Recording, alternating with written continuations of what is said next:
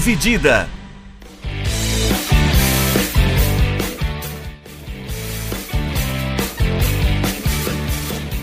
Olá, meus amigos e olá, minhas amigas, sejam bem-vindos e sejam bem-vindas a mais um episódio do podcast Dividida. Eu sou o Guilherme Milani, dividindo a tela aqui comigo, Vinícius Bringel. E aí, Bringel, como é que você tá? E Milani, pessoal, beleza? Semana de Copa do Mundo, né? A Copa começou tem quase uma semana aí, já tivemos é, seis dias, cinco dias de jogos, né? Começando no último domingo, com o Equador fazendo 2 a 0 no Catar. A gente está gravando na sexta 25, né? Já teve quatro jogos hoje. Está sendo muito gostoso acompanhar essa. É, ter, se ligar aí, tem quatro jogos de seleção por dia, apesar do nível, né? A única coisa que não é gostosa é o nosso bolão. É, Nosso não, bolão bolão é já a foi pior tudo, coisa. foi tudo pro saco. Começou com a Argentina e da, da Argentina pra frente, amigo, só tristeza. Cara, essa é a Copa, eu acho que mais aleatória que eu tô vendo até hoje em questão de resultados, assim. E tudo tá sendo meio maluco. Tudo tá sendo muito inesperado. é, tanto pro lado positivo quanto negativo. Mas eu acho que tá muito, muito aleatório, assim. E o que é legal também, né? Legal quando as coisas fogem Sim. um pouco do, do previsível. A Copa do Mundo é, é- é isso, né? Afinal de contas, né? Um grande, uma grande surpresa para todo mundo. Ah, a gente vai tratar então um pouquinho dessa primeira semana de Copa do Mundo e alguns fatos que aconteceram aí nessa durante esse período. Vamos começar falando um pouquinho de protesto, porque a gente sabe, a gente tem conhecimento sobre, sobre os problemas né, do Catar é, que não é exatamente um país onde a liberdade e a democracia são grandes é, são grandes expoentes, né? E algumas seleções tinham é, algumas seleções europeias tinham pretendido explorar é, protestar contra isso, né?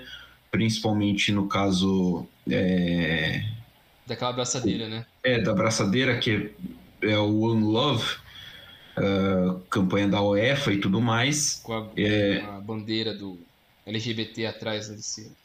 É, que é, a, a braçadeira é, é- ela é branca, tá escrito One Love, tem tipo um- é um coração com a bandeira dentro e um. É, é uma campanha da UEFA contra a homofobia, né? A favor ali de, da, da igualdade de direito entre gêneros. E, cara, a FIFA, a FIFA tomou uma um posicionamento pra mim que é tão absurdo que, assim, você espera que, que o governo do Qatar seja contra isso, né? Afinal de contas, é o país deles e, e tá, tipo, na lei do país, que é literalmente crime você ser homossexual no país. Sim. Mas, assim, a, a FIFA fala que vai punir desportivamente o jogador que entrar com a braçadeira com cartão é... é- cara, é um, dos, é um dos negócios mais absurdos que eu já vi na minha vida. É basicamente você concordar com tudo que a, o governo do Catar acredita nessas questões sociais.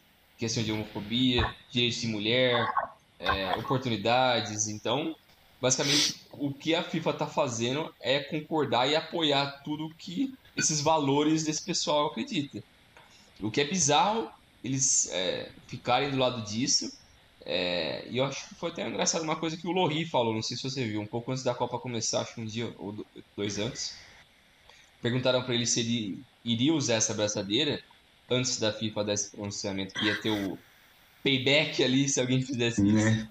É, o Lohri falou que não ia usar, porque ele falou que Sim. quando ele chega numa cultura, num ambiente, ele prefere respeitar aquilo ao invés de tentar bater de frente é, com os valores daquele lugar que ele está indo é, frequentar. Eu entendo esse ponto de vista, eu acho que tipo, faz sentido você respeitar algo, mas dentro de um certo limite, de Assim, uma que certa f- racionalidade. Eu acho que faz sentido se você for pra Índia e não comer churrasco, por É exemplo. tipo isso, é. Tipo, eu acho que a questão de respeitar um direito humano como. Porra, a liber... É. você falou da, da liberdade de, de escolha das mulheres e tudo mais, é, é uma delas, É. né? Por exemplo, tipo, pessoa. A, a- a pessoa tem a liberdade de ser quem ela é. E aí a gente entende que, apesar de, de já ser final de 2022, muita gente ainda não tem essa cabeça de que as pessoas homossexuais existem e elas existiram ao longo de toda a nossa história. É, cara, não, eu acho que não dá mais pra você, tipo, simplesmente prender uma pessoa por causa disso e, e você uh, por exemplo, condenar à morte uma pessoa por ser transexual. Sim. Entendeu? É. E eu acho que desde quando começou a Copa já teve alguns indícios que as coisas não seriam exatamente como eles estavam tentando passar para a mídia, né? Exato. Porque os meses antes da Copa eles estavam sempre, os líderes do, do país estavam sempre falando que não, a gente abraça todas as culturas, pode se sentir bem-vindo aqui no nosso país, que vai ser tudo de bom, não sei o que tem. Aí já começou no, no primeiro dia antes da Copa, aquele jornalista dinamarquês estava fazendo cara só tá fazendo uma transmissão ali, contando um É, ele tá fazendo um ao vivo, né? É, aí chegou um cara num carrinho de golfe ali assim, já falou pra ele parar, fecha essa porra aqui. Queria até quebrar a câmera do cara. E aí o, o, o jornalista tá, tentou argumentar, mostrar credencial dele, que ele tava ali a trabalho, que não tinha nada de errado. Aí isso já deu uma demonstração do que viria a acontecer nos próximos dias. Aí teve aquele caso da cerveja também, que a Budweiser, uma das principais patrocinadoras da Copa do Mundo, cerveja é, não poderia ser mais vendida em alguns locais, porque parece que. É, é dentro e ao redor dos estádios, acho. As cervejas seriam vendidas ao redor num determinado período, né? Um horário, sei lá, três horas do jogo e dois depois do jogo. Um negócio assim poderia vender. Aí barraram isso também, aí só cerveja não alcoólica. Mas aí, pô, você tá indo numa festa, velho. Porra, você tem que é, entender Essa... que 90% das culturas do mundo consomem álcool. Você tá querendo barrar. E, e, assim, a, a cerveja tá liberada nas fanfests, né? Uh, se não me engano, depois do, do horário da última, da última reza deles lá, não sei exatamente qual é esse horário, até acho que duas horas da manhã. Alguma coisa assim. Isso tem um período, sei lá, de seis horas do dia. pode consumir também, né? e pode... tem isso pode sair e encher na cara, tem um limite. E, tá, e assim, cara pra cacete a cerveja, né? Pra gente aqui, 75, 80 pila um copo de cerveja. Bizarro, velho. Só então, assim, velho. Né? É, é assim. É... Você tem a questão de ser uma cultura diferente, mas quando você se. Quando você se dispõe a receber culturas do mundo inteiro, é, você tem que entender que. Um pouco mais concess... também concessões devem ser feitas, sim, cara. Sim. Entendeu? É. Tipo, aqui no Brasil foi feito concessão, na Rússia foram feitas concessões, uh, na África do Sul foram feitas concessões. Não é questão de achar que a FIFA pode tudo, é. mas é questão de perceber assim que, cara, nem todo mundo pensa igual eu. É, e assim, a gente vai ter que tolerar muita coisa seria um pensamento que iria tipo de mão dupla, as pessoas teriam que ter uma consciência mais, assim, se não fosse, acho que é mais fácil você ter esse esse pensamento de respeitar a cultura é, do país que você está visitando, se a cultura, se tipo os caras não estivessem encrencando com coisa boba, tá ligado? Tipo, os caras não deixaram o cara entrar com a bandeira de Pernambuco no estádio porque tinha um arco-íris na porra da bandeira. E não tem um arco-íris na bandeira de Pernambuco, tá ligado? É esse o nível de loucura dos caras. É. E tipo, a Rússia, que é, um, que é um país homofóbico pra cacete, a gente não teve esse tipo de problema. Sim. Entendeu? Uma coisa também é, que vale a pena é, a gente refletir, assim, é que o que, que é o propósito, o que, que é o foco quando uma nação decide abraçar uma Copa do Mundo, sediar um evento de uma Copa do Mundo, uma Olimpíada, uma coisa assim. É você abrir as portas para o mundo, mostrar a sua cultura. Olha como a gente é legal, olha como a gente é bacana e tem coisa bacana no nosso país. Você está vindo aqui por causa do esporte, mas você pode vir aqui outro dia para conhecer isso ou aquilo. A gente tem que mostrar um pouco mais do nosso país, coisa que a África do Sul fez muito bem. Abrir Sim. as portas do mundo para quem é a África do Sul, que a gente não conhecia muito bem.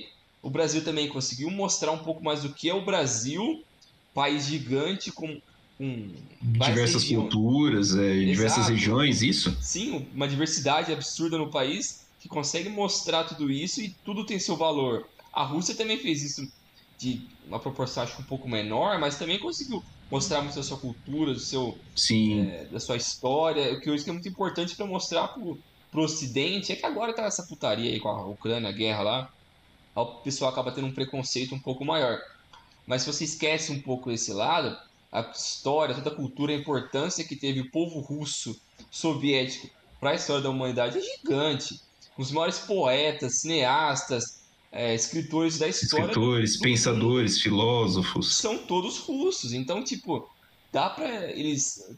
O russo sabe muito bem disso, mas às vezes o mundo não sabe hum. muito bem disso. Então, é, esses eventos são uma porta de entrada para você mostrar um pouco mais do que você é. E o Qatar tá fazendo, eu acho, tudo ao contrário. Porque ele tem muito a mostrar, mas ele tá mostrando o lado errado, o lado negativo. Então, é, eles estão. É, putz, tá saindo pela culatra, acho, todo o investimento que eles estão fazendo. É, eu vi um cara comentando falando assim, é, que esse caso de sport washing, né, do, é. do Qatar saiu bem pela culatra, porque 10 anos atrás ninguém sabia que o país existia e hoje a maioria das pessoas odeia o Qatar. Sim. E, e assim, tipo, e não quer ir ninguém ir, tipo, a maioria disso não vai querer ir pra lá e, tá, e assim, é, tudo bem que talvez essas pessoas não sejam público-alvo do Qatar, né, mas é, porra, é de se pensar assim, se, cara, será que a gente não tá fazendo alguma coisa errada? né? A gente não tá pesando a mão em alguma coisa aqui assim. E a gente sabe, eu não tenho expectativa nenhuma de que eles vão mudar a legislação deles, as crenças deles, acho que não, mas assim, é, eles podiam, podiam ter criado, eles tiveram tempo suficiente para criar mecanismos de, de é, não de aceitação, mas de deixar, tipo, um pouquinho menos problemático esse tipo de questão, a, a, principalmente a olho nu assim, né? Tipo, você bater uma notícia, porque você hoje você vai bater uma notícia sobre a Copa do Mundo e entre as, sei lá, entre as cinco primeiras vai ter problema dos caras sendo repressivos com alguém sem o menor motivo. Sim. Uma coisa que eu acho que a Rússia conseguiu fazer isso muito bem. Porque a Rússia, Sim. como você citou, tem problemas com homofobia, com liberdade de expressão e tal, tem várias questões bem caóticas na Rússia. Mas mesmo assim, acho que quando teve o primeiro apito do primeiro jogo, pessoal esqueceu isso. Esquece, velho. O foco virou o jogo. Você não ficava mais pensando em polêmica. O negócio meio ficou escondido ali, assim. A Rússia conseguiu trabalhar muito bem isso. Mas o Qatar, eu acho que passa jogo toda hora alguma polêmica. Que nem teve hoje, ontem, que foi aquela dos torcedores ingleses entrando pro jogo com a, o símbolo da cruz lá. É, eles estavam vestidos de templário, né? Já tinha rolado, tipo, acho que no primeiro jogo deles também. Aí barraram os caras, não podiam entrar no estádio. Porra, cara, olha o que você tá fazendo.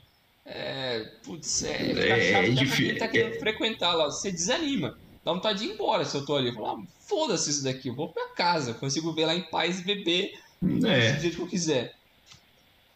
É, acho que assim, a, a outros lugares compreenderam que assim, é, são, 30, são 30 dias, um pouco mais de 30 dias de confraternização Sim. e 30 dias em que a gente vai precisar dar uma, dar uma driblada no, em muita coisa tem, uh, ser um pouquinho maleável com muita coisa. É. Só que tem também o fato de que muita gente já tá com essa birra do Qatar há muito tempo, por exemplo, quando eles tiveram, quando eles pediram para mudar o, o, a data da Copa. Né, acho que já começou aí um pouquinho do problema que a galera tem com o Qatar, porque, porra, vai fazer no fim do ano.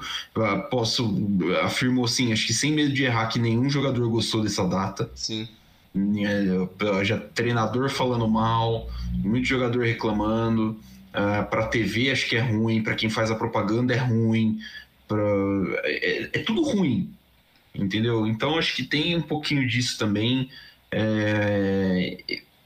que acaba atrapalhando o desenvolvimento de um torneio que, porra, é para ser muito especial, né? A Copa do Mundo é, ela é especial por esse motivo e, né, assim, por ser uma grande confraternização entre povos, mas que não tá, simplesmente não tá rolando, né? Sim. Simplesmente é. não tá rolando. E isso acaba perigando uh, queimar um pouco essa Copa, né? Tornar essa uma das piores Copas de todos os tempos por conta de todas essas polêmicas. É, a gente tem alguns casos anteriores, como aquela Copa na Argentina, com um período de ditadura que foi super questionável. A Argentina recebeu uma Copa naquele momento. É, também a Itália em 30 e 34 ou 38, acho. Que o Mussolini ainda era o cara ali, então. E a Itália recebeu uma Copa, então, putz, são coisas super questionáveis que sempre tá na raiz da FIFA, mas essa vez é, tá sendo um pouco. Acho a lembrança é um pouco mais recente, então acaba parecendo um pouco pior. É, foi 34 na Itália. Mas que é. a Itália foi campeã. É. Mas é, são outras épocas também, outro futebol, outro mundo. Mas isso também deveria servir de exemplo para uma mudança um pouco maior é, dessas nações, né? Porque... 100 anos atrás é, putz, era de, entre aspas, se esperar um pouco mais de preconceito, um pouco mais de limitações é, humanas do que hoje, né? No século XXI, você permitir coisas desse tipo é absurdo. É, é, realmente. A gente teve, então, só para fechar a parte dos protestos, a gente teve os times que foram impedidos de usar a abraçadeira. É, a Alemanha fez na foto, né? Botou a mão na frente da boca como se estivessem sendo calados. Tinha um, protesto forte, porque é uma foto, foi na foto oficial do jogo para a FIFA. É, antes, inclusive, da, da Copa do Mundo, a Dinamarca já tinha, já tinha feito protestos meio fortes, né? Fornecedora. É, você ia falar da camiseta, né? É, é. A, a, camiseta não tem detalhes, tipo, visíveis assim. É, a fornecedora colocou tudo da mesma cor porque disse que não quer ser associada com, com o torneio nesse país. Então, é, é, tem isso. Nem só, nem só, apesar de nem só de protestos contra o Qatar vive né, a Copa do Qatar. Uh, o time do Irã não cantou o hino nacional contra, contra a Inglaterra como protesto à situação do país. Muitas mulheres que não podem ir no estádio no Irã estão indo assistir os jogos. É, vi hoje muitas camisas da seleção do Irã com o nome da, da moça que foi assassinada pela polícia lá, é, que desencadeou a série de protestos uh, no país. É, acho, acho, inclusive, até que esse episódio teve um, um, um papel assim na, no desempenho fraco do Irã no primeiro jogo. É, mas é, esse, esse, esse, é, a repercussão disso que está acontecendo no Irã, vai, é, a gente vai ficar, tipo, bem mais por dentro quando acabar a Copa e acho que eles forem voltar, né? Eu quero ver o que, que vai acontecer com eles. E seria incrível se eles passassem de fase. Imagina a repercussão Sim. que seria para o país.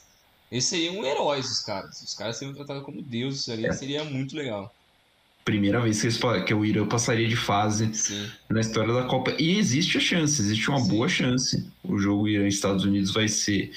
É, se já não tinha um contexto, né, um contexto é. um pouquinho tenso, vai é. valer uma vaga nas oitavas de final da Copa do Mundo. Vai ser bom demais, esse jogo vai ser legal. Eu acho que os dois times vão para cima com tudo. Os Estados Unidos mostrou muito isso nessa nesse segundo jogo, né, contra contra a Inglaterra, foram para cima e tal. Deu um calor na Inglaterra. Deu um calor na Inglaterra. Inglaterra, Inglaterra não, não tinha entendido que o jogo, o que que foi, né? É. Tava numa preguiça meio, meio grande ali o time inglês. Não, é que a gente vai. Hoje a gente tá falando da primeira rodada, né? Mas é. só um asterisco aqui do segundo, dessa segunda rodada, desse jogo da Inglaterra, é constrangedor. Não sei se você viu depois da, da partida, o Southgate, o técnico da Inglaterra, é, falando bem da, da equipe da Inglaterra, que eles jogaram bem, que ele ficou feliz com a equipe, que ele mais ficou feliz foi com uma forma como a, a linha de defesa controlou o jogo. Eu fiquei, mano, os caras só ficaram dando passe um pro outro, velho. Que jogo os caras não que passavam pro meia nunca, velho. Mano, não teve nenhuma oportunidade que a Inglaterra foi pra frente. Os caras só ficavam passando entre as zagas, assim, não acontecia nada. O Maguire e os Stones devem ter, tipo, 5 mil passes entre eles na partida. É, eu acho muito fascinante, cara. Eu queria muito entender que tipo de que jogo que, o, que o Southgate viu, cara. cara é esse, mano? Nossa senhora, é Nossa. Aí ele vai lá e coloca. Ele não coloca o Phil Foden. Como você não coloca o Phil Foden? Porra, cara, é possivelmente o melhor jogador do seu time. Tá lá. Ele entrou no primeiro jogo? Ele ah, não, ele foi titular. Ele não, foi titular. Não. Ele não, ele entrou depois. Porque foi ele Saka e Mount. Saka, Mount, Sterling e Kane. E né? Kane no ataque no primeiro jogo. Ele entrou depois e ele foi bem. Mas ele. Dizer, o Southgate tem um pouco ali de birra ali com ele e com o Alexander Arnold. Tem birra com os dois e. Não entendo, mas. Foda-se também Inglaterra. Azar dos ingleses, né? É. Azar dos ingleses. É, vamos então citar aqui alguns pontos positivos dessa primeira fase, uhum. dessa primeira, primeira semana. É, começando pelo jogo de abertura, o Equador, né? A gente não vai passar jogo por jogo, porque tem pós-jogo pra cacete aí na internet é. também, galera tá também, né? Tá saturado. É, tá um pouquinho saturado. Então a gente vai destacar algumas coisinhas, alguns times, algumas situações que a gente achou muito legal dessa primeira semana. Uh, e começando pelo Equador. Uh, pessoalmente, do jogo de estreia, achei que o Equador foi bem, contra uma equipe que muito nervosa, o Qatar parecia um time amador. Uh, então, assim, pesando isso, mas assim, uh, isso foi corroborado na, no segundo jogo, que é um time muito bem organizado. Sim. É um time que muito veloz, intenso e que, principalmente pelo lado esquerdo, cara, é uma coisa assim que. coisa de louco.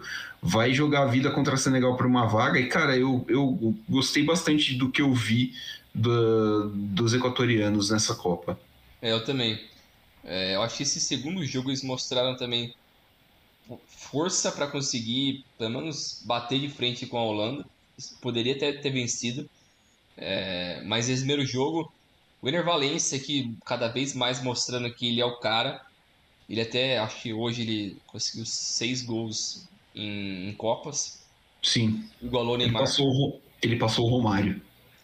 Ele igualou o Neymar em, em gols em Copa. E isso já mostra também o tamanho que ele está conseguindo, os feitos dele em Copa do Mundo. É, é o principal jogador. É, o time, é, igual você falou, o time muito veloz, muito intenso. O lateral direito deles também, o. O direito ao Preciado? O Preciado também foi muito bem. Muito bem na primeira rodada. É, eu não conhecia muito bem ele, mas o time, pô, surpreendeu demais. Que nem você falou, o Qatar, eu acho que ajuda um pouco é, o resultado deles, o fato do Qatar tá super nervoso, os caras extremamente problemáticos, meio campo deles, que foi muito bem na, na, na Copa das Nações Africanas, é, não, Copa das Nações Africanas, na, na, Copa da Ásia, né? Na Copa da Ásia, é, foi muito bem na, o meio campo, mas nesse jogo os caras estavam perdidaços, um nervosismo absurdo. Não sei se tinha uma cobrança muito grande, é, por parte da, do governo, sei lá, diretoria, sei lá quem que é que cobra esse pessoal, mas eles estavam visivelmente muito pilhados, é, tinham medo de fazer tudo. O goleiro deles, constrangedor. O goleiro dos caras. O goleiro dos caras, meu, meu amigo. Aquele gol que foi anulado no início do jogo, é, que ele saiu Bateu. Ele saiu estabanado, deu uma Nossa. porrada no companheiro de equipe. Depois é... ele foi reclamando dos caras. Porra, eu senti um flashback ali de uns caras do São Paulo. Assim, fiquei, meu Deus, esses caras. esses vagabundos. Mas, familiar, ele... foi familiar a cena. Nossa senhora, deu até um negócio no coração assim, eita porra. mas é os caras, mano. O time foi mal no geral. É, mas falando do Equador em si, é um dos times que junto com o Japão, acho que foram as equipes que mais surpreenderam positivamente na forma como jogaram. Sim. É, acho que. Colocaria a Arábia nessa também. É. Acho que a Arábia também foi bem, mas eu acho que fiquei mais surpreso ainda com a, forma como de, lidou com as adversidades é, contra a Alemanha, no caso o Japão, e o. É, e, o, e, o, e o Equador. E o Equador, Isso. porque ou não, estava enfrentando país sede e tal. É, tinha uma certa expectativa ali como seria a estreia do Qatar. Mas eu acho que as duas equipes foram super bem. O Japão a gente vai falar um pouco mais depois. É... Ou a gente emenda já aqui agora, não sei. É, a gente pode falar já de Japão e Japão e Arábia, que são as zebras, né? É. é... Que, o Zika bolão da galera, né? Que foi quem mandou o bolão de todo mundo pro saco. Afundou tudo, jogou nós pra zona de rebaixamento ali. Nossa. Mas esse foi um dos pontos positivos também né, dessa primeira rodada. Foi como a Arábia e o Japão conseguiram surpreender a Argentina e a Alemanha, respectivamente. É, e como eles jogaram bem, lidando com essas adversidades contra equipes grandes, com nomes. E até o, foi engraçado no intervalo do jogo contra é, Argentina, né? Que o técnico da, da Arábia comeu um pouco deles e falou: Cara, vocês não estão aqui pra ficar Pedir autógrafo. Foto, é, pra tirar autógrafo com o Messi. Pô, vocês estão aqui pra jogar bola, tem que ir lá, não sei o que tem. Aí botou fogo nos caras e os caras foram lá e conseguiram o resultado. Beleza, o segundo gol foi uma super cagada? Foi uma super cagada, o cara nunca mais vai fazer aquilo. Mas o time jogou direitinho, fisicamente, super intenso, correndo muito, não dando muita brecha pra Argentina tirando os gols anulados da Argentina ali no começo, e depois daquilo a Argentina caiu um pouco de, de rendimento, a Arábia foi bem a partida inteira. Eles estavam. Não correram tanta pressão assim, não estavam sendo tão massacrados o que a gente esperava que ia ser uma goleada para a Argentina, né? O que não acabou é, acontecendo. É, o goleiro, da, o goleiro da Arábia não trabalhou tanto quanto o goleiro do Japão, né? É, é. O, Gon, o Gonda fez acho que nove defesas na. Na, ele literalmente salvou o Japão, mas assim, e aí você tem o aspecto de que a tanto a Alemanha contra a, contra a Argentina tiveram muitas, tiveram algumas chances de finalizar a partida e não conseguiram. É. É, e aí, cara, destacar a aplicação tática da, da Arábia, é, principalmente na questão da linha do impedimento, de deixar o, o bloco todo muito, muito estreito, né, os jogadores numa faixa de campo muito estreita e a linha de impedimento impecável, porque, cara, foram acho que uns 9 ou 10 impedimentos da Argentina no jogo todo e é impressionante como, tipo, todo lance os caras. 10, né? É. Todo lance é, é, assim, milimetricamente os, os caras se aplicaram e correndo muito, com muita intensidade, sempre dando. É, aparecendo nos, nos lugares certos.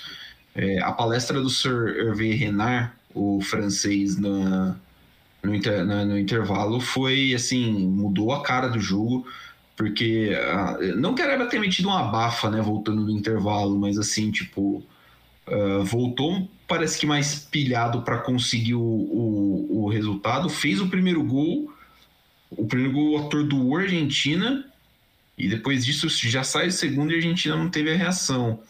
É, no caso da Alemanha, o Japão soube se adaptar, porque fez um primeiro tempo muito ruim o Japão. Sim apesar de ter aberto o placar. Mas ele chutou na bola, acho que foi uns dois, três lances no máximo ali que encostou na é, bola. É, eles, eles tiveram um gol de contra-ataque que foi anulado por impedimento, e depois disso a Alemanha simplesmente tomou controle do jogo.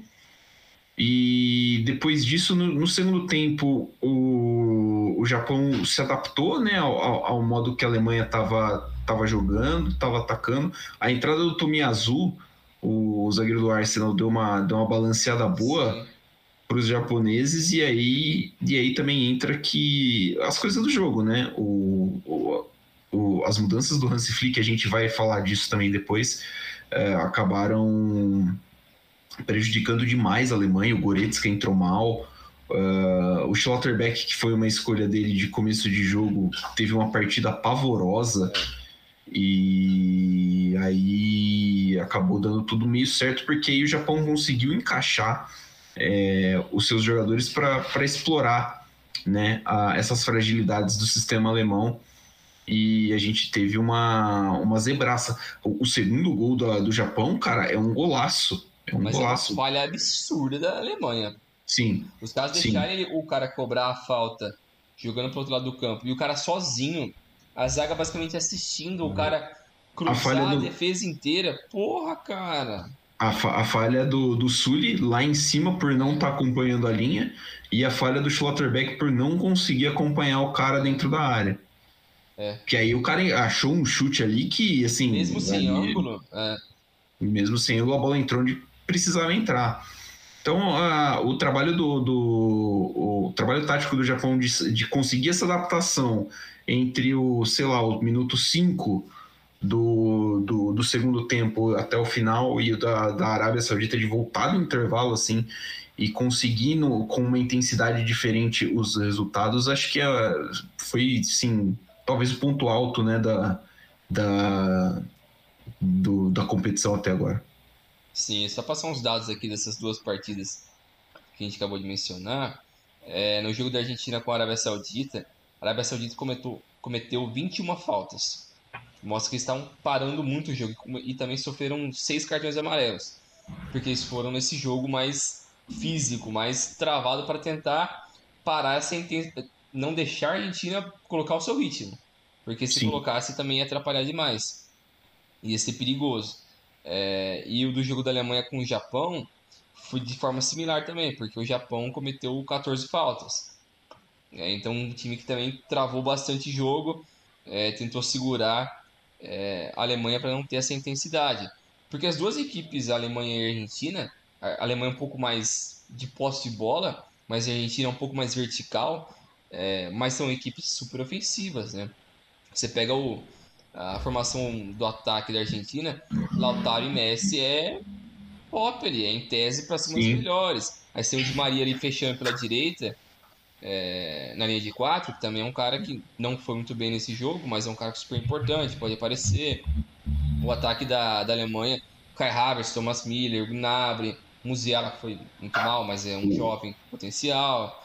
É, mas a força das duas equipes, é, se você deixa eles crescerem no jogo, eles atropelam. O que é Sim. basicamente o que a Espanha fez. Deu brecha, Costa Rica deu brecha, eles foram lá e começaram a. O problema é que a, que a que a, a brecha que a Costa Rica deu foi muito cedo, né? Foi, foi. Quando você E- abre a perna assim, o psicológico já vai e você não consegue nem segurar mais. É, você citou o, o- o dado das faltas e levando em consideração o jogo do Brasil, que a Sérvia também teve um jogo muito físico, a Sérvia bateu e bateu bem. é, eu imagino que seja uma coisa que vai acontecer tipo, com bastante frequência, principalmente quando você tem um time organizado, bem organizado, assim, mas que não tem a mesma qualidade do adversário. É, que é o, vai ser, o jogo vai ser parado, o jogo vai ser picado, os caras vão fazer rodízio, os caras vão descer a porrada. Assim, é, cada vez mais no futebol, ah, o ti- os times vão precisar saber bater, É. saber fazer falta. É, acho que isso, isso é um, um- um requisito muito importante hoje para você amarrar jogo, para você controlar o jogo à sua maneira, sem ter a bola, por Sim. exemplo. É porque é uma forma mais eficaz e segura de você travar o jogo. Sim, Você não deixar os caras comandarem, né? Porque se você só tenta cercar ou roubar a bola, a chance de você conseguir roubar a bola só nessa pressão é muito pequena.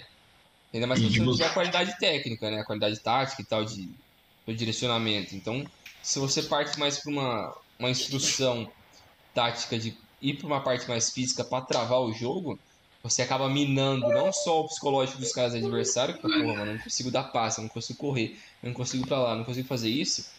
É, você acaba ganhando também o momentum ali, né? Você consegue ver que, tipo, você consegue criar mais oportunidades fechando os caras em faltas, né?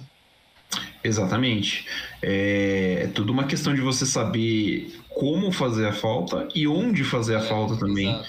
né? Tipo, para parar o jogo. E aí, tanto que você falou dos movimentos de só pressão, ou de só cercar, ou de tentar dar o bote, é, você precisa de um erro só para você desmontar todo um sistema defensivo. Todo um sistema de pressão. Então, ah, dei a pressão, o cara fugiu, dei um bote, o cara passou pelo meu bote, puta, ele achou um espaço aqui que não era para existir Sim. entendeu? E aí, tendo um jogador um pouco mais talentoso, eh, são esse tipo de galera que, que explora bem esse tipo de situação. Então, acho que assim, é, é uma coisa que a gente deve ver, jogos truncados, assim. É, é, é difícil chamar de violento, né? Mas assim, até com com uma pegada um pouquinho mais forte, mas é, é, baseado nisso, nessa ideia de controlar o jogo a partir de não deixar o, o adversário impor o ritmo.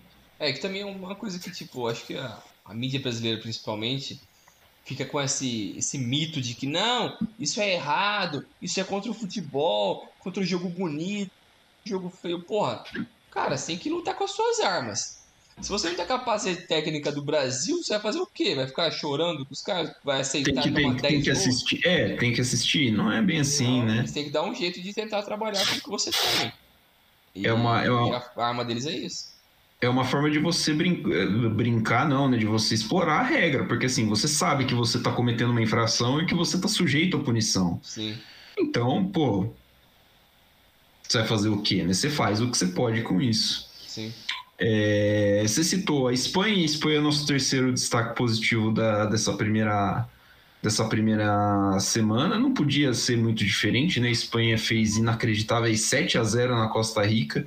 É, Quem teve uma pior atuação, a Costa Rica ou o Catar? Na primeira semana. Eu acho o Qatar, hein? Eu acho o Qatar, porque eu não acho que o Qatar, ah, o Equador demonstrou tanta, do- tanta dominância assim de forma de jogo, de tentar controlar tudo, encaixotar o time adversário. A Espanha fez isso, ela encaixotou a Costa Rica e falou: não, você não vai sair daqui.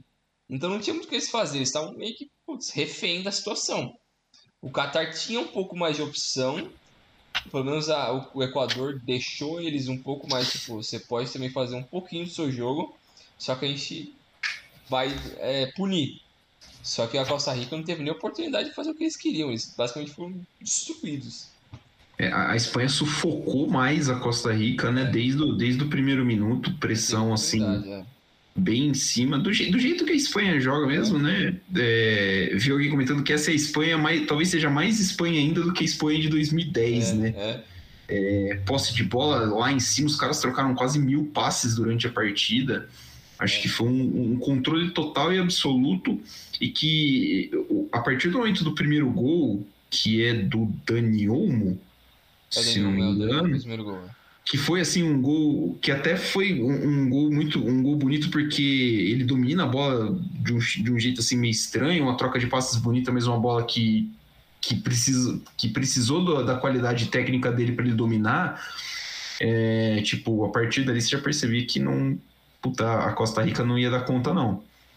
Tipo, foi, foi um domínio assim, cara. É, digo que foi o jogo de, de Copa do Mundo que eu vi, que eu lembro de ter visto assim, consciente, o maior domínio de uma seleção sobre a outra. É. Tipo, mais, mais, do que o 7x1, porque no 7x1 o mental, o mental brasileiro colapsou de um jeito é. que, assim. Dificilmente a gente vai ver aquilo no alto nível de novo. Sim. Mas, tipo, a Costa Rica estava consciente. Ela está, é que falou, ela estava sufocada. É. é. Eu também acho. A Costa Rica, eu acho que ela não teve nem oportunidade de mostrar um pouco das suas qualidades. Por menor que sejam as qualidades deles, é, tem um pouco ali mas não conseguiu nem isso. E a gente vai falar um pouco mais de escalação, assim, de, de parte técnica depois, mas é, a Espanha surpreendeu bastante. É, que nem você falou, eles mostraram muito mais seu estilo Espanha mesmo, é, que nem em 2010 era um pouco mais Espanha, vai da vivida, salva a gente. É basicamente isso. A gente vai trocar passes e vai achar uma bola em você, Vilha, e aí você guarda, tá? Aí você faz tudo, porque ninguém consegue chutar no gol fora você. Mas esse time eu acho que é um pouco mais. Pelo menos esse primeiro jogo, né? Parece um pouco mais dinâmico. E a, a não presença de Álvaro Morata ajudou nisso. Isso só já é um bônus do caramba, né? Mas o Morata fez gol. Vai lembrar que o Morata fez gol. Mas enfim, continuemos. É... Passa, agora, agora que a gente citou alguns pontos positivos, agora a gente vai é, dar um, ressaltar algumas coisas que incomodaram bastante a gente na, nessa primeira semana de Copa. É, começando pela qualidade dos jogos, né? Sim. Porque, assim, uma quantidade de jogos ruins mesmo, muito grande mesmo para um, um torneio desse. Não que na Rússia, na, no Brasil, na África do Sul, 12 anos atrás não tivessem jogos ruins. Mas, cara, a gente tem uma semana de Copa, é, praticamente a primeira rodada já foi, né? A gente já teve alguns jogos da segunda também que também foram sofríveis, mas a quantidade de jogo ruim que a gente teve foi, assim, muito. É, é até preocupante, né? Por exemplo, África do Sul, África do Sul não, Coreia do Sul e Uruguai foi um dos jogos mais tenebrosos que eu vi nos foi últimos horrível, anos. Foi horrível. E eu acho que isso é muito uma. Mais uma um antijogo do que qualquer coisa. Porque a Arábia Saudita e o Japão poderiam ter feito um antijogo também. Sim. Porque eles são inferiores aos seus adversários, em tese, mas foram para cima, tentaram mostrar a sua proposta e. E, pô, e a gente até esperava, né, que eles fossem praticar um antijogo, Sim. tal, alguma coisa desse tipo. Mas aí se você olha o resultado do tipo, que nem você citou, Uruguai e Coreia. É, que mais? Marrocos e Croácia é, Tunísia e Dinamarca, Polônia e México. Jogos chatíssimos, jogos que basicamente ninguém queria vencer. Era num acaso, igual Gales e Estados Unidos também. Pô, foi um jogo chato. Foi um jogo chato porque ninguém queria vencer. Aí era basicamente um antijogo. Tinha um outro que tentava propor um pouco mais, mas não se arriscava muito. Então, é, ficou um jogo chato. Isso acho que é consequência é, da época do ano que o torneio está sendo disputado. Sim. O fato de ser um torneio de tiro curto, então você não quer correr muito risco. Então, se você empatar duas vezes e ganhar uma, você basicamente passou de fase. Então, os caras preferem segurar um pouco mais o resultado. Ainda mais equipes pequenas ou sem tradição, que vão preferir correr cada vez menos, é, riscos. riscos. Então, é, é uma aposta deles. Vamos segurar aqui, vamos fazer tudo menos movimentos possíveis para tentar garantir um ponto ou outro. E a gente tenta passar depois num jogo final. Eu acho que é uma consequência de todos esses fatores. Que acaba tornando a competitividade muito baixa e eu acho que também essa o alto nível de lesões também contribuiu para esse dá uma assustada. É. para esse baixo nível também, porque vários jogadores importantes não estão lá, você não consegue trabalhar um jogo mais vistoso, mais competitivo, então o jogo acaba sendo meio chato. Você tem que ser mais pragmático.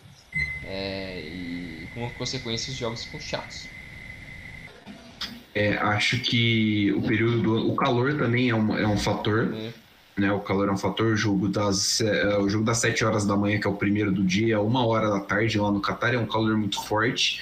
Mas, é, cara, é impressionante como a gente tem. É, a questão de você falou, às vezes os times é, preferem ficar com ponto, não é o, o objeto do, do, do, do nosso episódio de hoje, mas ficou explícito no Inglaterra e Estados Unidos hoje.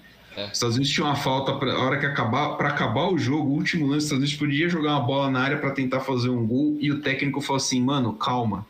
O tempo já acabou. Só rola a bola e a gente leva um ponto para casa". E, cara, é, foi o que aconteceu nos últimos, sei lá, 10 minutos do jogo inteiro. É.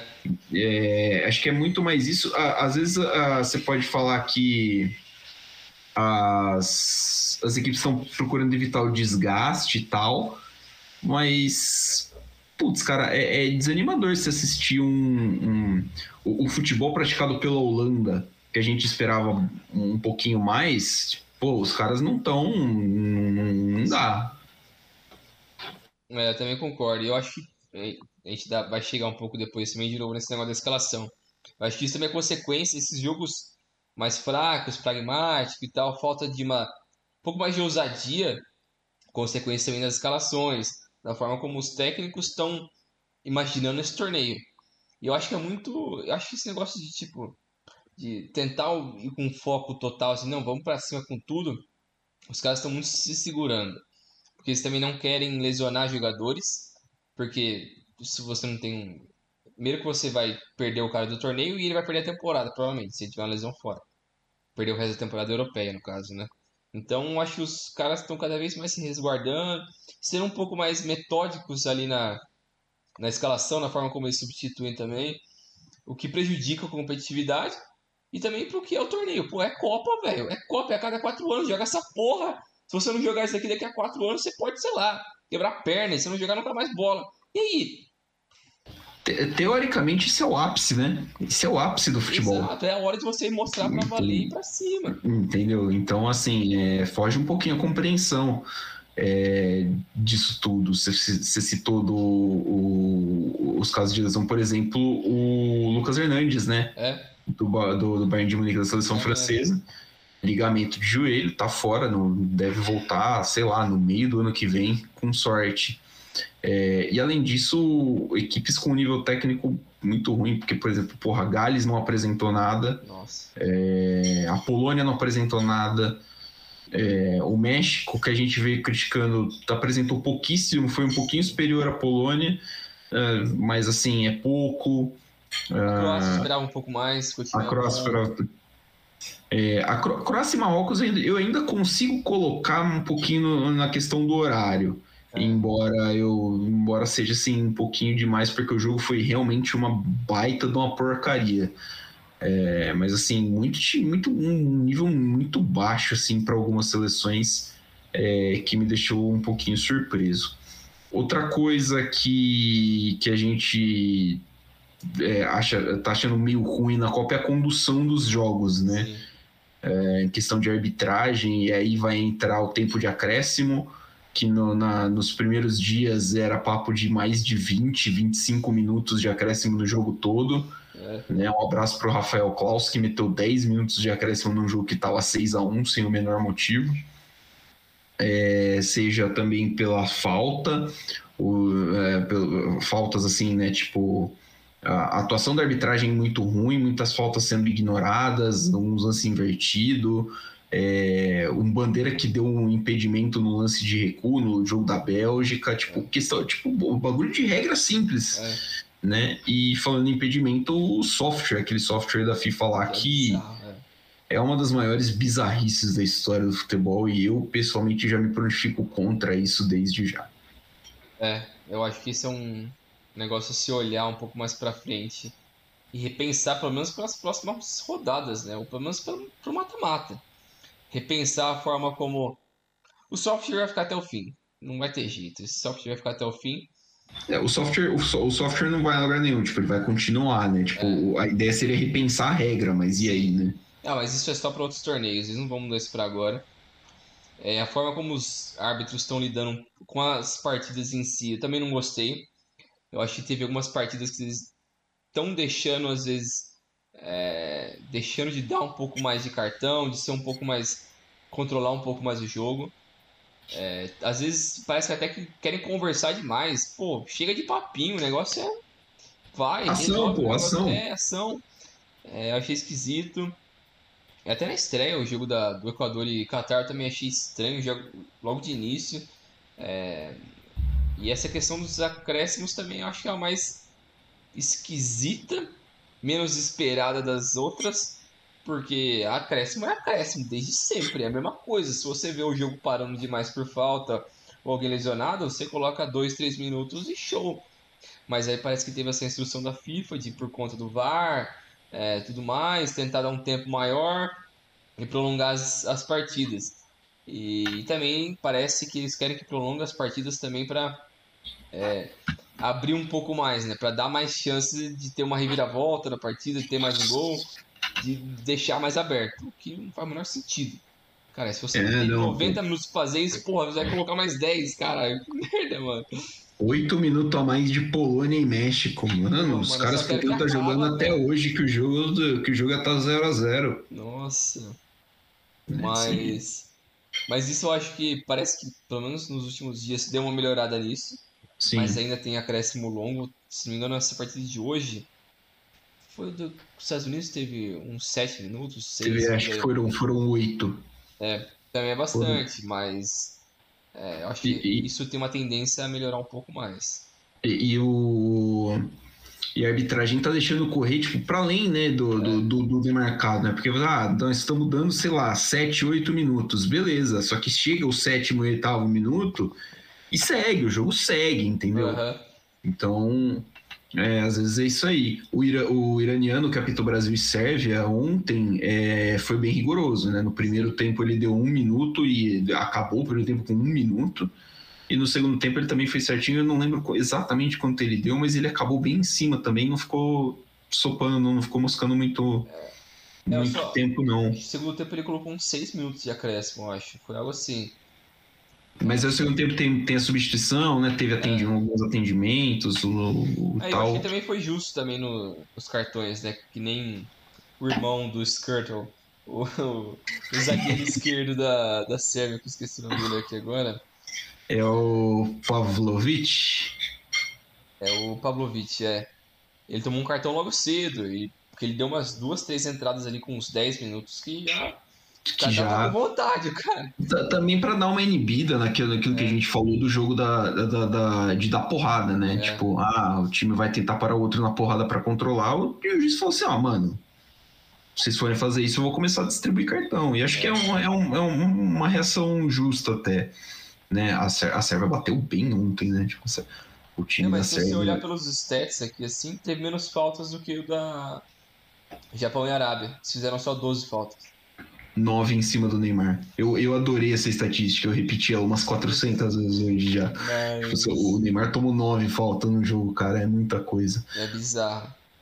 Mas assim, teve bastante lance também que não foi marcado, né? Algumas vantagens, mas é, e um problema de, de condução que, a gente, que eu tenho percebido é que assim, é, os árbitros estão deixando às vezes o jogo correr quando não deve e estão parando o jogo quando dava para deixar correr. Aham. É, tá- ainda tá meio confuso assim e assim é, me incomoda muito que os, que os assistentes não marquem o, o- por exemplo, o lance de impedimento é, muito blatante quando ele vê na hora, tipo, não, espera o cara avançar a jogada tal. É claro que é recomendação por causa do VAR, mas mesmo assim, tem lance que você vê que o cara tá, sei lá, 5 metros na frente e você tem que parar o jogo. Que você tá arriscando uma lesão, por exemplo, de um, de um jogador. Tem isso. É, o terceiro ponto era o que mesmo? É, o terceiro ponto a gente já ia entrar né, na parte também da, da- das escolhas né, dos treinadores, Sim. que acabou atrapalhando o desenvolvimento né, da- de algumas partidas. Né? O Hansi Flick deu uma de Joaquim Low e mexeu mal no, no time da, da Alemanha. No, no jogo da, da primeira fase, o Berhalter, técnico dos Estados Unidos, foi extremamente criticado por não trazer o Giovanni Reina para o jogo. Uhum. É, o Giovanni Reina, inclusive, falou, deu uma declaração depois que ele estava apto, que ele tá, né, tipo, pronto para jogar, não tem problema físico nenhum. Mesma coisa o Rascaeta e o técnico do Uruguai. É, a gente está tendo, né, Brinja, os técnicos fazendo escolhas, é, vamos chamar de peculiares, assim, né? É, não sei se dá pra botar a culpa em alguns resultados na conta desses caras. É, claro. É, é. Mas são no, no mínimo questionáveis decisão, as decisões de alguns desses técnicos, né? Você citou também da, da Alemanha. É, eu acho que. Vamos, vamos começar aqui citando direto da Alemanha. Vai. Vamos começar falando da Alemanha. É, a escalação deles, primeiro o Sully na direita, como lateral direito. É super questionável, não pela capacidade do Sully como zagueiro ou como defensor, mas como eu acho ele um ótimo zagueiro, mas ele, é um, mas ele não é lateral direito. Sim, então. É porque na estreia você não está colocando o seu lateral direito contra o Japão, que em tese não é uma equipe super ofensiva. Exato. Então é, já fica meio questionável o porquê de você colocar ele ali, sendo que na direita você poderia colocar o Keller ou quem mais? Eu acho que é o, é o Keller, né? O, o, o reserva ali da Alemanha. É, mas o, ou você pode, inclusive, colocar o Kimmich. O que seja, né? É. é mas assim, é, ficou difícil de, de entender, é, principalmente porque o Sully, embora ele tenha jogado durante é, uma parte da temporada como lateral direito no Borussia Dortmund, a defesa do Borussia Dortmund é horrorosa. Sim o ponto fraco do, do, do Borussia Dortmund hoje e nas, últimas, e nas, últimas, temporadas é, o, o, é a defesa. E curiosamente, é, muita gente colocou a culpa. A gente colocou a culpa também um pouquinho forte, mas é, destacou que as atuações do Sully na direita e do Schlotterbeck, que fez o zagueiro pela esquerda, foram meio assim, foram pivôs assim da, da, da, derrota da Alemanha, né? Que os dois gols nascem nas costas do Schlotterbeck. É. É, o Sully tem uma partida ruimzinha. E assim, é, o, e o melhor zagueiro do Borussia Dortmund no ano é o Hummels. Sim. Que não foi pro Qatar. É. Então, é, é, e aí é uma crítica na escolha da convocação, né? Sim. Aí o, o meio campo e o ataque ali, a gente questionou um pouco da a presença ou não do, do Goretzka no meio, né? Mas o Goretzka, quando entrou, não foi muito bem. O é. Musiala, que eu, eu, gosto muito dele no Bayern, acho que essa temporada ele tá mostrando que vai ser a temporada que ele começa é, a dar o próximo passo. Né? É, mas nessa partida ele foi mal. Ele foi mal, ele ciscou muito, ele teve algumas oportunidades que ele segurou demais a bola. É, não sei se é porque é jovem, não sei. É, ele tem, ele tem 19, né, o Musiala. É. Acho que. Assim, acho que ele tá na idade disso. Acho que, assim, por exemplo, o Gnabry acho que é um cara que tem sumido muito em alguns jogos da seleção. É.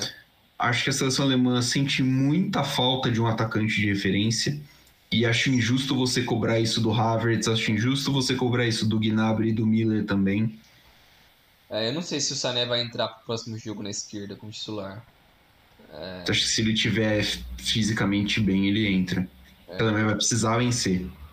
É, e o Kai Havertz eu acho que ele vai continuar na frente. Não tem muita outra opção. Você não vai colocar o Mukoko, pô, num jogo vida ou morte. Não tem como, você vai foder o moleque. E o Fulkrug é assim, né? Ele é um cara para entrar durante o jogo, né? É. Todo respeito aí ao Fulkrug, mas assim. É, não dá. É, não tem muita opção, mas aí, tipo, entra nisso que a gente falou. São decisões pré-Copa do Hansi Flick e decisões nessa primeira partida que basicamente estão custando a vaga da, da, da Alemanha. Porque o próximo jogo é vida ou morte contra a Espanha, que jogou muito bem no primeiro jogo. É, então é, é, questionável, porque o Hansi Flick ainda não conseguiu engrenar ainda com esse time. É, mas o resto da equipe eu acho que não tem muito o que mudar assim. Acho que talvez o Musiala pode sair e a defesa tem que mudar urgentemente é, é necessário para não tomar um pau da Espanha ou pelo menos não perder, né? É, eu, eu, eu tô curioso para saber como é que ele vai entrar. Eu entraria com Gundogan, Kimmich e Goretzka no meio e talvez o o Keller na lateral direita, porque assim, alguém nesse meio de campo vai precisar correr muito, porque a Espanha possivelmente vai ter a, a posse da bola.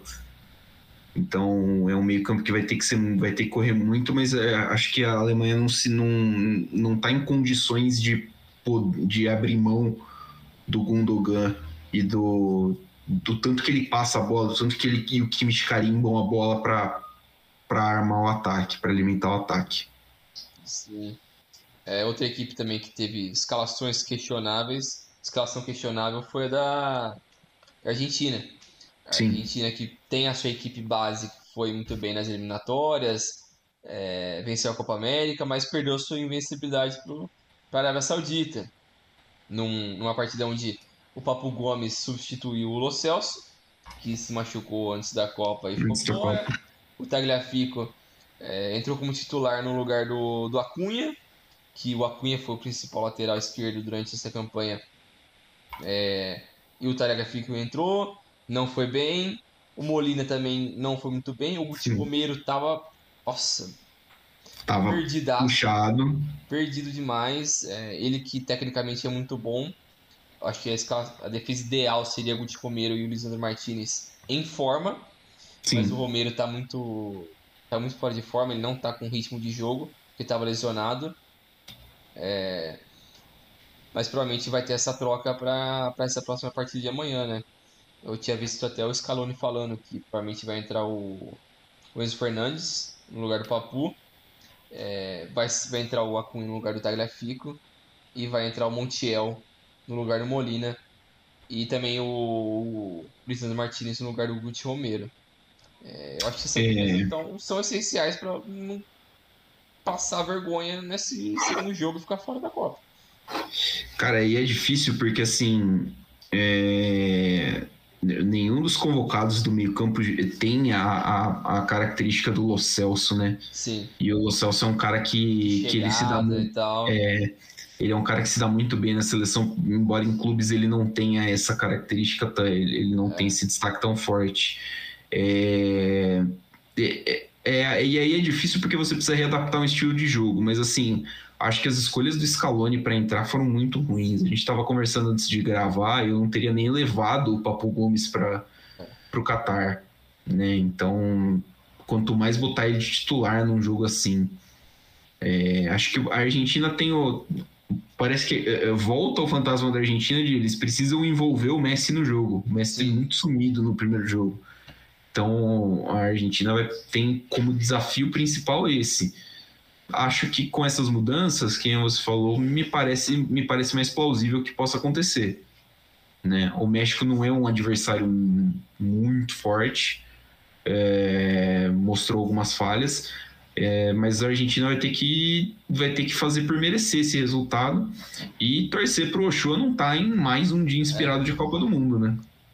É, porque ele já pegou um pênalti do, do Lewandowski. Do Lewandowski. Na parte anterior. É. Eu acho que se a gente. Eu acho que a gente sentiu um pouco da pressão na expectativa nesse primeiro jogo. Não foi bem. E esses caras que a gente mencionou aqui é, precisam sair. Precisa o time mudar.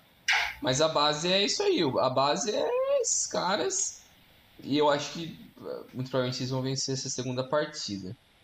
É, outra equipe também que teve decisões questionáveis de técnicos foi a Holanda.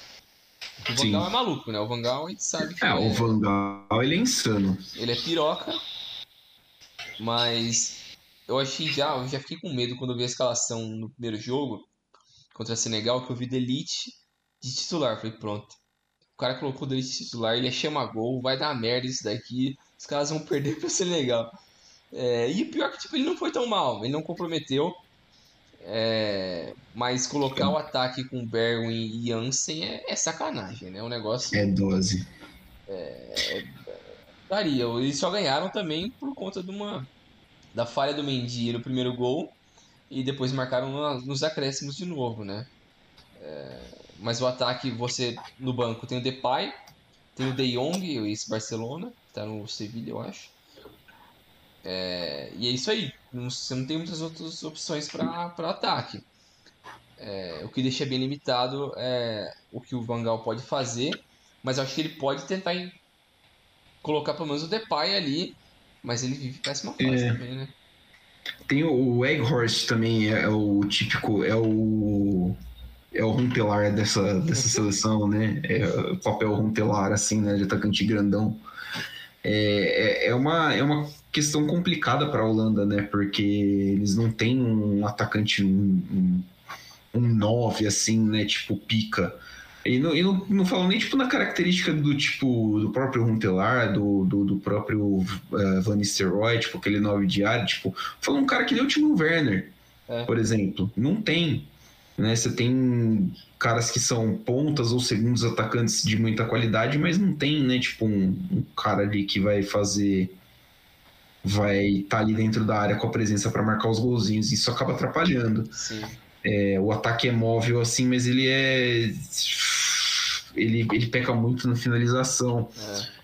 É, apesar do meio do, do, do, meio holandês também ser, ser bom e conseguir criar as chances, eu, eu achei um pouquinho engessado né, nesse, na, na questão da troca de passes durante o, durante o, o jogo, os jogos que a Holanda já fez. E aí se citou a defesa, é, a, o Van Gaal, o Van Gaal é um maluco porque ele estreou o goleiro que é o Andreas Noppert, é, ele estreou com a camisa da seleção holandesa na Copa do Mundo, tipo, é o primeiro jogo da vida do cara na seleção holandesa, tá tipo, contra Senegal na abertura da Copa do Mundo. O segundo jogo ele fez hoje. Né? É, e ele foi bem, o goleiro foi bem, a maluquice é isso. Então, a, acho que a mudança, a mudança do. Uh, que o Vangal precisa ter no. Uh, na, na, coisa da Holanda é, é, é, o ataque mesmo, mas assim, é difícil porque você olha, tem o Luke De Jong, que nem você falou, tem, sei lá, o Egghorst, tem o Xavi Simmons, que também não é um. Ele Sim, é, um, é muito jovem, né? É um jovem, é um meio que faz ali, mas eu acho que é a mesma função do Gakpo. É, cara, falta, acho que falta qualidade. Eu gosto muito do Vangal, mas eu não sei se ele tem a capacidade de, de moldar um time a, a, a essa falta do elemento uh, desse elemento do artilheiro que precisa ter, entendeu? Do cara de definição, do definidor. Sim. Ele precisaria moldar o time para suprir essa deficiência de outra forma, mas eu não sei se ele vai conseguir fazer isso. E assim, a Holanda já jogou duas vezes na Copa, a Holanda jogou. Parece que tava, tipo, tinha acabado de bater uma feijoada nos dois jogos. Impressionante a, a, a preguiça do time holandês mas vai passar de fase porque tá num grupo fácil. Sim. Né? Aí vamos ver como é que vai ser para a próxima fase, mas é, é o, o, principal ponto a ser, a ser corrigido, porque as alas estão bem, a defesa eu achei que foi bem até. É, eu gosto, tô gostando do Delete no. A temporada do Delete vem sendo boa, né? Então acho que tá, tá, tá bem ali na, na zaga. O, problema é realmente o ataque que, que anda muito, muito é. devagar. Sim. É, acho que dá pra falar do Brasil também, né? Nessa questão de, de escolhas. Sim. É, o Brasil que decidiu ir com aquela formação mais ofensiva que a gente imaginava, né? É Praticamente um, um 4-2-4. Isso, com quatro atacantes, né? Aí colocando Vinícius Júnior na esquerda e Neymar mais centralizado é, fazendo uma função que ele já fez pelo Brasil algumas vezes. No PSG ele não faz totalmente porque tem o Messi ali para ajudar a criar. É, então eles trabalham de uma forma diferente. Mas essa formação deu certo contra a Sérvia.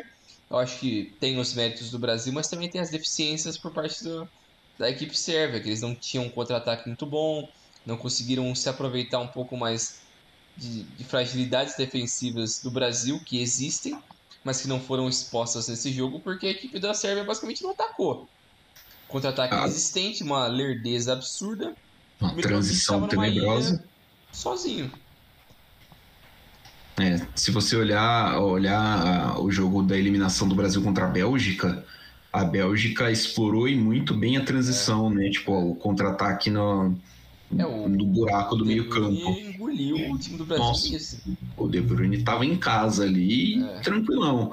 E a Sérvia, porra, uma transição negativa, cara. Não, não tinha como, não tinha contra-ataque, não conseguiu armar nada. É. É, acho que esse foi o principal problema. No prime o primeiro tempo sérvio foi muito bom, porque encaixotou o Brasil conseguiu fechar os espaços. Dificilmente o Brasil encontrava uma, um, um lance limpo para finalizar, para conseguir criar oportunidades. Eu estou lembrando de um lance em específico, que foi uma bola do Thiago Silva para o Vinícius Júnior, que o, o goleiro Milinkovic Savic saiu para rachar com espaço, ele. É. É, mas foi assim, uma das pouquíssimas chances é, que o Brasil teve assim um pouco mais claras. Mas gostei da atuação do Vinícius Júnior. Acho que assim, é um cara que, querendo ou não, ele, ele não sai mais do time titular. Sim. Porque ele, ele, é, ele desequilibra demais. Do outro lado, não gostei tanto da atuação do Rafinha. Acho que ficou devendo, principalmente nas chances que ele teve de gol, mas assim, de dar mais, uh, mais opções para quebrar linhas e tudo mais. E agora para o próximo jogo, cara, é, é ver o que, que vai ser feito, o que, que o Tite tinha de programação, se na programação dele já tinha mesmo uh, a imaginação de que a Suíça tem uma, trans, uma transição melhor, um contra-ataque um pouquinho mais forte, ele já ia botar o Fred e sacar algum dos pontas, ou se ele vai fazer isso porque ele não vai ter o Neymar, ele não vai ter o Danilo, é. quem vai ser o lateral direito. É, são, são Esse questionamentos. da lateral direita também é um negócio que o X tem que repensar como ele vai lidar com essa situação, né? Porque agora, se ele não colocar o Daniel Alves, vai ficar feio pro Tite. Vai ficar feio porque ele, ele convocou o Daniel Alves pra quê? Pra ser banco? Pra ser um cara do animador? É, pra ser o cara da galera. Então já mostra que ele não confia no cara pro campo. Você não tá colocando ele no, num jogo de, quando o Danilo, que é o titular, tá lesionado. E, então é, é um negócio que dá para atacar o Tite desse lado. Por que, que você, se colocar o Daniel Alves, por que você não colocou o Militão, que é um cara que é, já vem jogando tem mais tempo? Beleza, se você colocar o Militão, pô, então por que você levou o Daniel Alves? Dá para questionar o Tite de várias formas. É muita coisa. Ele se colocou numa situação que, putz, era desnecessário. É, e agora ele vai ficar refém dessa situação até o fim da Copa se der uma merda daquele lado, é porque ele trouxe um cara que não estava preparado. Então é. é. é. assim, o risco de você chamar o Daniel Alves é você precisar usar ele, né? Sim, é. E assim, porra, tava muito claro que ele precisa, que isso poderia acontecer. Sim. Né? É, eu falei no, no, no, no, no nosso episódio do, do Grupo do Brasil, eu falei que a gente já tinha convocação em mãos, eu falei que assim, ó, se ele precisar de um lateral direito reserva, ele vai botar o Militão. É. Hoje eu não tenho essa certeza, porque já tem muita gente falando que deve ser o Daniel Alves, e isso que você falou é verdade. Porque assim, você fala, cara, é... e aí? Se você não põe o cara, você vai ficar muito escrachado que você é. levou o cara por nada. Né? Eu, imagino, eu imagino que ele possa colocar o Militão contra a Suíça e o Daniel Alves contra Camarões, num, eventualmente é. já num, um numa classificação, nada, né? é. É, numa classificação definida, pode ser que sim, né? Mas o Titi é um, um gerenciador de grupo bom. Sim. Fico curioso. É, eu também não sei a forma como ele... Mas é, vai ser interessante ver como ele vai lidar com essa situação. Porque ao longo da Copa isso vai estar... Tá, vai voltar à tona em toda a partida enquanto o Danilo não voltar. Exato. Ou se o Danilo, tipo, acontecer uma coisa muito trágica com ele, uma partida aí, ou ele jogar muito mal, vai voltar sempre essa questão. Putz, e agora? A gente precisa de um lateral direito e não tem. É... Mas a questão do Neymar também, eu não sei se você pensa isso também, mas eu acho que tem coisas positivas e negativas com a lesão do Neymar. Positivas é que sem ele o Tite tem mais flexibilidade para mexer no time. Consegue variar mais, não ficar engessado em eu tenho que usar Sim. o Neymar e mais três caras bom. Não, posso ter de ataque, né? Eu Sim. posso mesclar mais, povoar mais meio campo, posso colocar linha de quatro, posso tentar fazer coisa diferente. É, posso pedir um pouquinho mais do, do, do, do, jogador naquela posição, né? Isso, isso. Ele pode tentar fazer um jogo diferente do que ele está habituado. Pô, porque por exemplo, se você mete o Gabriel Jesus na do Neymar, por exemplo, você pode pensar em subir a linha, você É. pode pensar em subir o bloco e sufocar os caras lá É. em cima. É, é algo que ele não poderia fazer com o Neymar em campo. Porque o Neymar não pressiona, né? Tipo, Sim. não dá pra você sacrificar o Neymar pressionando no, no Eu acho que faz sentido até ele não pedir pro Neymar fazer isso. É. Mas o lado negativo disso tudo é que ele é o craque que numa jogada não pode resolver o jogo, então no mata-mata, um jogo engessado, duro, difícil, ele é o cara que pode aparecer ali e tentar salvar você. É, não ter ele é muito difícil. Mas eu acho que o Brasil chegou numa maturidade como equipe que pode ser um, pouco menos dependente dele. E isso é uma vantagem para os próximos jogos. Mas Plenamente lógico, com, o- com o Neymar é melhor, né? É assim, é...